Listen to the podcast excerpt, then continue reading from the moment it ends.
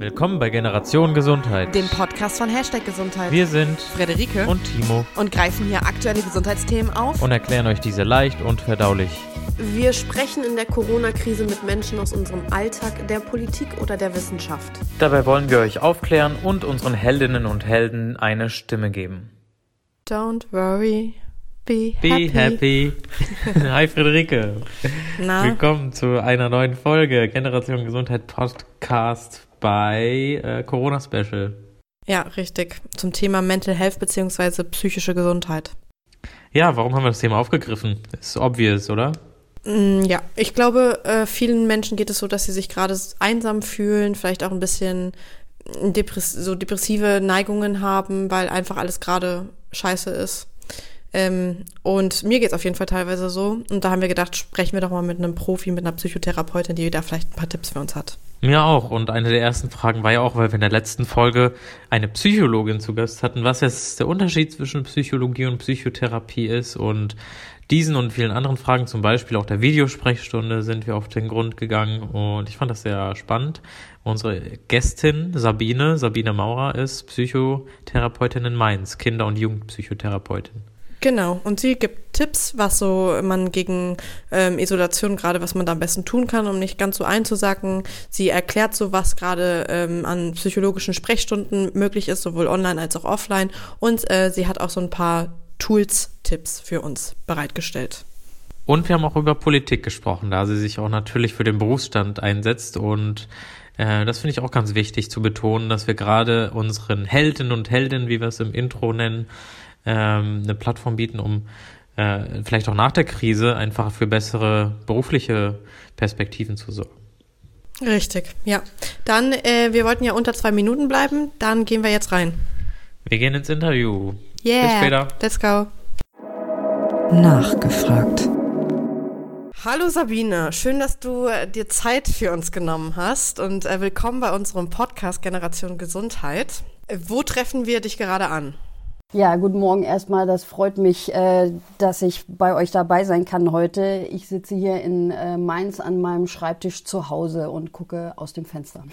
Und äh, du bist äh, zu Hause als Psychotherapeutin tätig, normalerweise in der Praxis, engagierst dich nebenbei noch politisch sehr stark für die Psychotherapie. Kannst du mal kurz die beiden, ich glaube, es sind zwei quasi verschiedene, die miteinander gehören, Berufsfelder für dich, die zusammenspielen. Kannst du die kurz erklären? So als Psychotherapeutin, was du da machst und was du politisch machst? Ja. Also ich bin ähm, erstmal von der Ausbildung her psychologische Psychotherapeutin und ich habe einen Versorgungsauftrag in, in Mainz für Kinder- und Jugendlichenpsychotherapie. Das heißt, ich habe eine eigene Praxis. Dies auch zurzeit weiterhin offen. Ähm, ich arbeite teilweise in der Praxis ähm, mit den Kindern und Jugendlichen noch face-to-face, -face, wie wir es kennen von der Psychotherapie und teilweise per Videosprechstunde. Das ist so das eine Arbeitsfeld. Und das andere ist, dass ich ähm, mich seit einigen Jahren berufspolitisch engagiere. Ich bin Präsidentin der Landespsychotherapeutenkammer Rheinland-Pfalz und äh, Landesvorsitzende des Berufsverbands DPTV.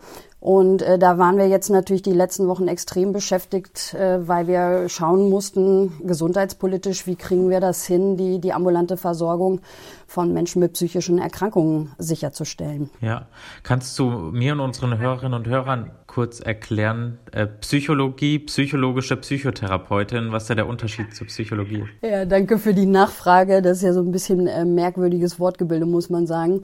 Es ist so, dass ähm, es gibt die ärztlichen Psychotherapeutinnen, das heißt, die haben Medizin studiert und machen dann ihre Facharztweiterbildung in ähm, Psychotherapie. Psychiatrie, Psychosomatik zum Beispiel. Und ähm, unser Berufsstand hat entweder Psychologie studiert oder ein pädagogisches Studienfach. Und ähm, nach dem Studium macht man dann eine fünfjährige Weiterbildung, entweder zur psychologischen Psychotherapeutin, das ist dann ähm, schwerpunktmäßig die Behandlung von Erwachsenen oder eben zur Kinder- und Jugendlichen Psychotherapeutin. Okay, das heißt, du bist äh, für unser Thema heute genau die richtige Ansprechpartnerin. Ähm, und zwar, wir möchten über Mental Health während dieser Isolation, die wir gerade alle durchleben, sprechen. Ähm, und ich mhm. habe so bei mir selbst festgestellt, dass äh, mich das manchmal ganz schön runterzieht und habe auch von Freunden gehört, dass äh, ihr Alleinsein einen ganz schön runterziehen kann. Und deshalb würde ich dich einfach direkt ähm, die wichtigste Frage am Anfang stehen, äh, was hilft dagegen?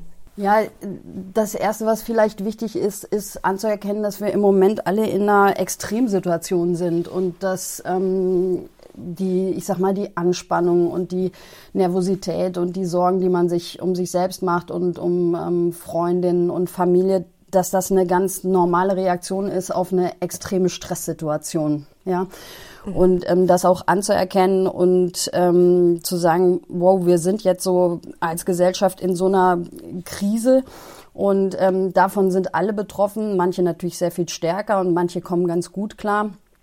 Und ähm, das ist schon mal ein wichtiger erster Schritt, ähm, dass man vielleicht auch nicht zu beunruhigt ist, wie, wie bin ich jetzt plötzlich drauf, weil so kennt man sich eventuell gar nicht oder eben nur aus extremen ja. Stresssituationen. Ja.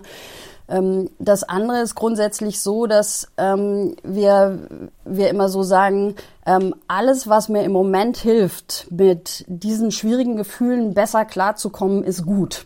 Also wenn du ein Typ bist, ähm, dem hilft, öfter rauszugehen, zu joggen, mit dem Hund Gassi zu gehen oder dich viel mit Freunden online äh, zu unterhalten oder auch äh, per altmodischem Telefon, das ist jetzt so wiederentdeckt worden, ähm, dann sind das genau die Sachen, ähm, die man auch tun sollte und vielleicht auch ein bisschen strukturierter als sonst. Also ähm, so unstrukturiert vor sich hinzugammeln in Tag hört sich ja erstmal immer, wenn man viel arbeitet, unheimlich attraktiv an, ist aber mittelfristig ähm, macht einen das eher mürbe. Ja, also so, dass wir immer dazu raten, sich zu überlegen, wie wie kann ich meinen Tag gut gestalten.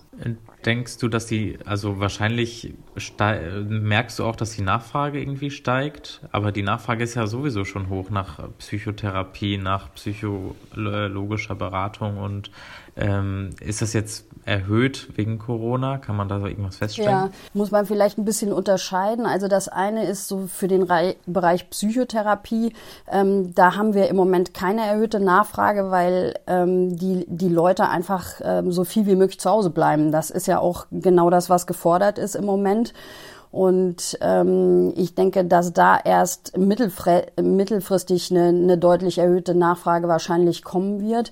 Ähm, das andere ist, was, was sehr gefragt ist, sind alle Formen von Telefonunterstützung, also psychologische Hotlines zum Beispiel. Die haben, da haben sich die, die Anrufzahlen deutlich erhöht und unser Berufsstand ist auch dran, da verschiedene Hotlines äh, noch weiter auszubauen oder neu aufzubauen, um, um diesen Bedarf besser zu decken. Und äh, nicht äh, ganz fern davon, neben Hotlines gibt es ja auch Online-Tools. Denkst du, das wird zunehmen, genau. dass die Hürde einfach so gering ist, dass dort die Nachfrage einfach höher ist? Also ich habe da keine Zahlen zu, aber ich bin ehrlich gesagt ziemlich überzeugt, dass das zunimmt, weil natürlich die, die Menschen in so einer Krise, und das ist ja auch völlig klug, ähm, sich auf die Suche machen, was kann mir irgendwie helfen, was, was bietet mir einen Halt, ja. Und ähm, natürlich bieten sich die verschiedene Online-Kurse da an. Da gibt's ja auch ähm, gute Sachen, die gab's vorher schon. Und äh, da ist ja auch vorher schon drauf zurückgegriffen worden und das ist jetzt sicher verstärkt der Fall. Ähm, wir haben einmal ein bisschen recherchiert, was es da so zu gibt. Ähm, ich bin auf die Deutsche Depressionshilfe gestoßen, die iFight Depression anbietet. Dann gibt es noch private ja. Dienstleister wie Self-AP oder Hello Better. Äh, kannst du da irgendwas empfehlen, was da die Programme genau mit sich bringen? Also die, die du jetzt genannt hast, ähm, das sind grundsätzlich ja ähm, gute Angebote, insbesondere ähm, die iFight Depression und auch die Sachen von Hello Better sind ja ähm, psychologische Selbsthilfeprogramme Programme, die gut evaluiert sind, die vorher schon implementiert waren, also wo wir auch gute Daten zu haben, dass das ähm, Menschen helfen kann, die helfen kann, die psychisch belastet sind. Zu Selfie ist die Datenlage nicht ganz so gut, ähm, aber das sind ja auch Basics der psychologischen Beratung, die die anbieten. Es ist vielleicht nur wichtig zu sagen, ähm, all diese Programme sind Selbsthilfeprogramme. Ja, mhm. das ist keine Psychotherapie. Das ist jetzt nicht als Abwertung gemeint. Ich finde nur wichtig, ähm, das ist so ein bisschen Frage vom Erwartungsmanagement. Ja, also ähm, wenn ich eben einen starken persönlichen Kontakt zu einer Therapeutin haben will mit entsprechender Ausbildung, dann kriege ich das über diese Programme nicht. Wenn ich sage, ja. ich bin aber froh, überhaupt irgendwas für mich tun zu können, und zwar was, was angeleitet ist, was einen ganz starken psychologischen Background hat, ähm, dann sind das gute Anlaufstellen. Ja. Kann man da die Brücke schlagen? Also nutzt du welche persönlich? Äh, Online-Angebote, die funktionieren quasi äh, mit der Praxis mit oder aus dem Homeoffice heraus zusammen? Ja, das, das ist eine spannende Frage, ne? weil nein, also es ist so, ähm, bevor Corona jetzt kam, waren wir ja gerade dran, dass die, die digitalen Anwendungen, die Digas auf den Markt kommen sollten. Ja, das, äh, da haben wir uns ja extrem mit befasst, weil man einfach sagen musste, äh, wir, wir waren vorher rechtlich, das war so ein ja so ein Graufeld quasi. Wir, wir konnten die noch nicht verordnen. Es war nicht klar, wie ist das mit dem Datenschutz, was ist haftungsrechtlich. Und deshalb ähm, war es wichtig, dass, dass eine gesetzliche Grundlage kommt, solche Apps auch beispielsweise verschreiben zu können. Das ist natürlich jetzt alles irgendwie aufgeschoben oder zumindest nicht mehr im Vordergrund. Ähm, trotzdem ähm, weisen wir natürlich auf, auf digitale Möglichkeiten hin. Ähm, zum Beispiel, ich habe das ja auch auf Twitter gemacht und versucht, das so ein bisschen zu sammeln. Was gibt's an guten Angeboten? Apps für Achtsamkeitsübungen, Apps für Entspannungsübungen, Apps, wo, wo ähm, Fertigkeiten zur Gefühlsregulation vermittelt werden. Ähm, da gibt's einen ganzen Haufen Tools, die ich auch wirklich gut finde. Okay, du hast das gerade schon so angeschnitten. Was ich, ich frage mich noch immer genau, was macht man mit diesen Apps? Also dieses I Fight Depression von der Deutschen Depressionshilfe. Was ist das Ziel dahinter? Was muss ich da machen? Also es ist ja in der Regel so, dass man da wie so ein strukturiertes Programm durchläuft. Das heißt, ähm, es gibt einzelne Lektionen, wo man ähm, durchgeführt wird quasi, ähm, die man so richtig abarbeitet zu Hause. Das heißt, da werden einem Informationen zur Verfügung gestellt, also das, was wir immer Psychoedukation nennen. Was ist eine Stressreaktion? Wie äußert sich das? Emotional, wie äußert sich das körperlich, um so ein paar Beispiele zu nennen, ja. Ähm, und dann wird man quasi durchgeleitet und angeleitet, ähm, welche Selbsthilfemöglichkeiten hat man dazu. Das heißt, man bekommt in der Regel viel Information durch solche Programme. Aber, und das ist jetzt so ein bisschen der Haken, finde ich, ähm, das schaffen in der Regel auch nur Menschen, die, die es schaffen, da dran zu bleiben und das auch mit einer gewissen Selbstdisziplin dann, dann durchzuarbeiten. Und mhm. wir wissen aus der Forschung ähm, ziemlich gut, dass diese Programme vor allem dann wirksam sind, wenn sie psychologisch oder therapeutisch angeleitet werden, also wieder durch einen Menschen und nicht rein online auf sich selbst gestellt sein. Ja. Und ähm, okay. das ist eine Frage der Ressourcen. Ja, diese Programme können natürlich nicht bei jedem Durchlauf äh, eine Psychotherapeutin hinten dran vorhalten. Das ist eben nicht so. Ja. Mhm. Ähm, äh, eine Frage noch von mir und zwar, wenn, wenn, also ich fasse das jetzt mal zusammen, wenn ich mich so ein bisschen psychisch emotional schlapp fühle, wenn ich das mal so sagen darf, dann kann, können so Online-Tools ganz nett für mich sein. Aber wenn ich wirklich irgendwie eine Depression habe, dann äh, sollte ich mich wahrscheinlich an irgendwas anderes wenden, oder? Hm, also es ist so, ähm, die, die guten Programme haben schon auch ähm, gezeigt, in den, und da gibt's viele Studien zu, dass die ihren Wert haben, wirklich auch bei psychischen Erkrankungen. Das gilt natürlich immer nur für bestimmte Gruppen von Menschen. Ja, ähm, mhm. das ist ja aber bei einer Face-to-Face-Therapie auch so. Das ist ja auch nicht, dass jeder sagt, ähm, ich fühle mich dazu berufen und möchte das gerne machen. Also grundsätzlich finde ich gut, dass es auch digitale Angebote gibt. Ähm, ich finde eher, die Frage ist am Anfang, wenn es einem wirklich schlecht geht, also jetzt mal über so eine normale, starke Stressreaktion im Moment hinaus, ähm, ja. fände ich es halt immer super wichtig, natürlich auch eine diagnostische Abklärung vorzunehmen. Ja?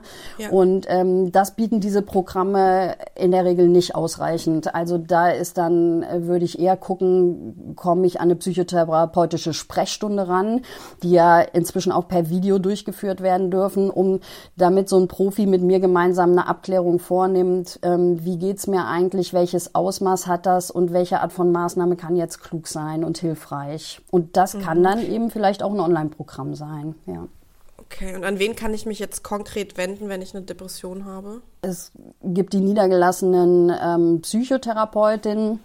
Es gibt die niedergelassenen Psychiaterinnen, ähm, da gibt es eben verschiedene Anlaufstellen. Ich weiß, dass die meisten Landespsychotherapeuten kann man ähm, eine Therapeutensuche auf, auf ihren Websites haben. Ähm, die KV, also die Kassenärztlichen Vereinigungen in jedem Bundesland, haben eine Online-Suche nach Psychotherapeutinnen. Ähm, das sind Möglichkeiten, wie ich äh, versuchen kann, jemanden zu finden. Ich kann im Moment auch nur dazu animieren, ähm, zu gucken, ähm, ob ich dann eine jeweilige Website finde und ähm, die Kolleginnen und Kollegen auch per Mail anzuschreiben und um Termin zu bitten. Hier eine kleine Warnung wegen Datenschutz, bloß nicht äh, zu detailliert in die Mail schon reinschreiben, was einen ähm, beschäftigt. Ja. Also eher kurz halten, nur ganz kurz Anliegen schildern und ähm, Telefonnummer angeben. Ja. Ähm, Sabine von der Online-Selbsthilfe über ja die niedergelassenen Psychotherapeutinnen und Psychotherapeuten. Ähm, wie kann man nicht, wie kann ich das denn jetzt verbinden? Eine Videosprechstunde darf das jeder Psychotherapeut anbieten. Ähm, was hat sich da in den letzten Wochen dank Corona, vielleicht kann man das so sagen, geändert? Ja, ganz genau. Also es war so, die, die Videosprechstunden gab es schon seit letztem Jahr. Das ist aber eher nur begrenzt genutzt worden und jetzt durch äh, Corona mussten wir uns natürlich alle bewegen. Also so viel Digitalisierung hat unser Berufsstand noch nie in kurzer Zeit durchlaufen. Das finde ich einen positiven Effekt. Ich freue mich auch, dass so viele Kolleginnen und Kollegen sich darauf eingelassen haben. Ähm, so, und dann war das eine Problem, dass diese, diese Videosprechstunden aber extrem kontingiert waren, also auf unter 20 Prozent pro Quartal. Das war das Erste, was wir politisch geschafft haben, diese Regelung aufzuheben. Das heißt, man darf jetzt einfach ganz viel Videosprechstunde anbieten. Ähm, das andere Problem war, dass zunächst mal das nur beschränkt war auf Therapien, die schon, schon laufen, auf Kurzzeit- und Langzeittherapie. Aber das galt nicht für Menschen, die neu zu uns in Therapie kommen wollten. Und das konnten wir politisch auch durchsetzen. Da auch vielen Dank einfach an die Selbstverwaltung, die das ermöglicht hat, äh, dass wir eben auch diese psychotherapeutische Sprechstunde per Video anbieten dürfen. Ähm, ich möchte aber auch nochmal betonen, dass die Praxen weiterhin offen sind. Ja, also wer in die Praxen kommen kann und möchte, äh, dann kann man auch ganz normal die Sprechstunde vor Ort durchführen. Also das heißt, ich könnte jetzt online einen Termin in deiner Praxis machen, wenn was frei ist in den nächsten Tagen, Wochen und dort sogar eine Online-Videosprechstunde bei dir bekommen. Ähm, und da darfst du auch ähm, diagnostisch irgendwas machen, also für Neupatientinnen und Patienten? Genau, also wenn du dich äh, melden würdest und wir würden einen Termin vereinbaren, dann würde ich dir den, den Link schicken. Wir müssen ja zertifizierte äh, Videodienstanbieter natürlich nutzen. Skype ist verboten. Ich will das nochmal ganz deutlich so sagen. Das geht datenschutzmäßig gar nicht. Ja. Ähm, okay. Also ich würde dir den, den Link schicken für so einen ähm, Videodienstanbieter. Das geht auch vom Smartphone aus ähm, wenn man genug Internetverbindung hat, was leider ja nicht flächendeckend der Fall ist, aber nehmen wir an, du hast das Glück und äh, kommst rein. Ja, und dann würde man ein, ein Erstgespräch tatsächlich führen, so wie man es normal auch führt. Das heißt, du würdest schildern, wie es dir geht und ähm, welche Sorgen du dir machst, welches Anliegen du hast. Man würde dann ähm, versuchen, das diagnostisch einzuordnen, ein bisschen deine Lebensumstände und Lebensgeschichte erheben, um da zu so einer Einordnung zu kommen und dann ähm, vielleicht auch gemeinsam zu überlegen, welche, welche Hilfsmöglichkeiten könnten jetzt angebracht sein.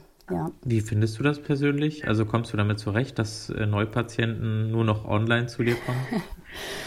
ja, das ist eine schöne Frage. Also ähm, ich, ich sag mal so, die, die Erfahrung der Videosprechstunde mit meinen bisherigen Patientinnen und Patienten ist äh, sehr positiv, ähm, wobei wir auch alle froh sind, wenn wir wieder in die Praxis zurück können. Das ist ein ganz interessanter Effekt, finde ich, weil das auch so ein, so ein besonderer Raum ist und eine besondere Privatheit bietet. Ähm, trotzdem klappt es oft gut per Video, aber ich habe schon Respekt davor, mit Menschen, die ich noch gar nicht kenne, den Erstkontakt per Video zu machen.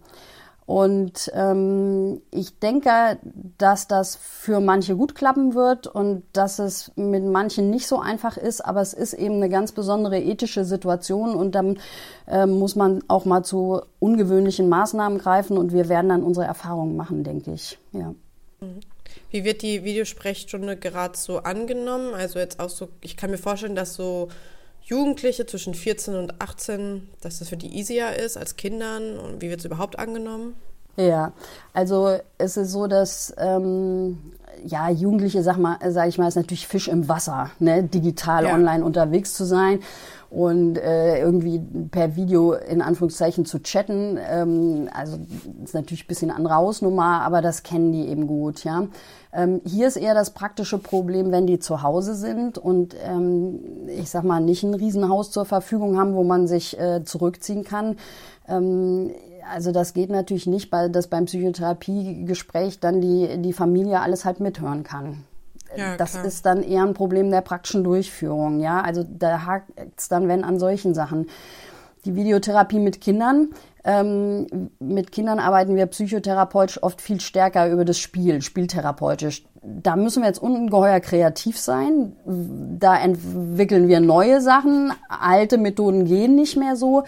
Ähm, und da hat sich sicher die, die Art der Inhalte ein bisschen verändert. Man macht dann jetzt natürlich nicht 50 Minuten mit dem Kind ungefähr, sondern äh, spricht dann auch stärker mit den Eltern, äh, orientiert sich eher an praktischen Problemen, die die gerade haben. Also ich sag mal, das ist mehr so ein bisschen Krisenbewältigung, ähm, ja. Ähm, mhm. Bei den älteren Patientinnen und Patienten ist so, dass die oft nicht die technische Ausstattung für Video haben.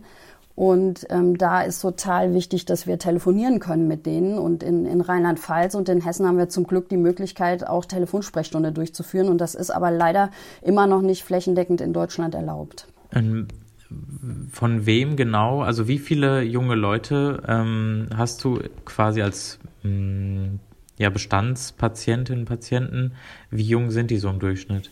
Also ich habe ja ähm, Versorgungsauftrag nur für Kinder und Jugendliche. Das heißt, ich sehe von der Altersklasse, ich sag mal dreieinhalb bis 21, ähm, sehe ich alle, alle Altersstufen.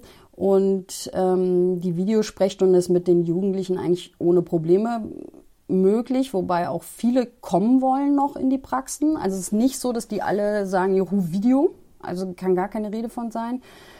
Ähm, und wie geschildert mit den, mit den kleineren Kindern äh, ist es im Moment ein anderes Arbeiten, sage ich mhm. mal. Ja. Spannend. Äh, ja, voll cool, ja. so einen Einblick mal zu bekommen, wie das abläuft in der Versorgungsrealität. Ähm, Nochmal ganz anders, als ja. man sich das vorstellt. Äh, hast du noch eine Frage, Friederike? Ich hätte noch eine einzige Abschlussfrage und zwar, um nochmal auf diese Tipps zu sprechen zu kommen. Mhm. Also ich nehme jetzt für mich, äh, mich mit, ähm, wenn es mir nicht so gut geht, dass ich meinen Tag mehr strukturiere, dass ich ähm, mit Leuten, also meine sozialen Kontakte auch online pflege. Äh, Gibt es noch weitere Tipps? Was sicher wichtig ist, ist ähm, den Medienkonsum so ein bisschen ähm, zu monitoren. Also ich bin ja selber sehr viel online unterwegs und ähm, was wir jetzt haben, also gerade auf Facebook und auch auf Twitter sind, dass jetzt ganz stark so kommt, ähm, die ganzen Todesmeldungen, ja, ähm, dramatische Verläufe werden geschildert, ähm, äh, schreckliche Videos äh, kann man sehen. Ähm, ich würde das unbedingt, ähm, ich sag mal, reduzieren, weil bei fast allen Menschen ist angekommen, wie gefährlich diese Pandemie ist. Also wir haben ja kein Wissensdefizit mehr, ja. Und mhm. ich muss aber psychisch auch gucken, wie komme ich über die Runden. Und ähm, mir täglich x Stunden am Tag äh, furchtbare Dinge reinzuziehen, ähm, das zieht einen natürlich runter und stresst einen noch stärker, weil gleichzeitig ja klar ist, ich kann daran gar nichts ändern. Also ich gucke mir all diese Sachen an und bin aber im Grunde dem relativ hilflos ausgeliefert und muss einfach darauf hoffen, irgendwie, dass es irgendwie einigermaßen laufen wird. Und ähm, das ist, glaube ich, keine hilfreiche Strategie im Moment. Also ich kann ja nur sagen, unbedingt dosieren, was man sich reinzieht. Ja. Okay. Super. Ja, Sabine, vielen, vielen Dank für deine hilfreichen Tipps und deine Antworten, die du uns zu, äh, mit den Fragen zur Verfügung gestellt hast. Ja, vielen Dank für euer Interesse. Sehr gerne. Bis bald. Dosieren, was man sich reinzieht, das ist doch das Stichwort, oder? Ja, da bist du Profi drin, oder?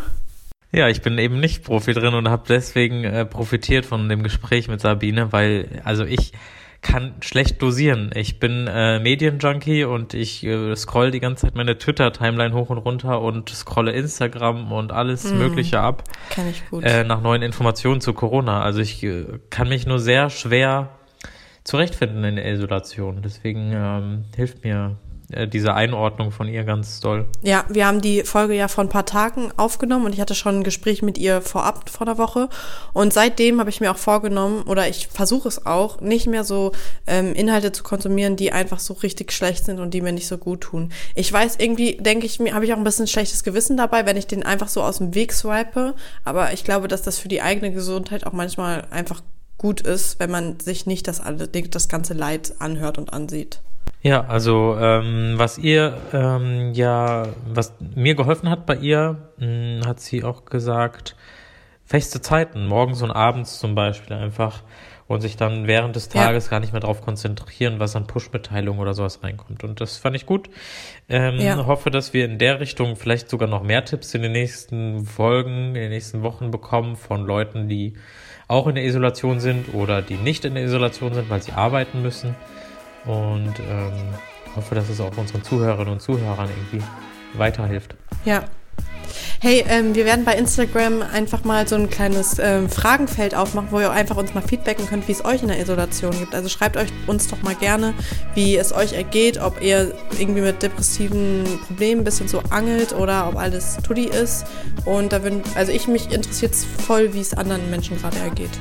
Ja, mich auch. Ähm, genau, folgt uns auf Instagram, guckt da bei uns vorbei und äh, da sehen wir uns äh, entweder wieder oder nächste Woche werden wir wieder einen neuen Interviewpartner zu Gast haben. Richtig, wir machen das Spielchen ja gerade jede Woche. Jede Woche Corona-Update-Zeugs, äh, aber nicht so äh, nachrichtenmäßig, sondern immer irgendwie jemanden Interessanten rauspicken und irgendwie ein interessantes, einigermaßen interessantes Interview führen. Ja, ich finde es auf jeden Fall immer interessant. ja, ich Gut, auch. Ich, ähm, ich auch. Dann, äh, dann äh, hören wir uns nächste Woche wieder, spätestens. Und äh, machen wir. Ja, bis denne. Bis denne. Ciao, ciao. Tschö.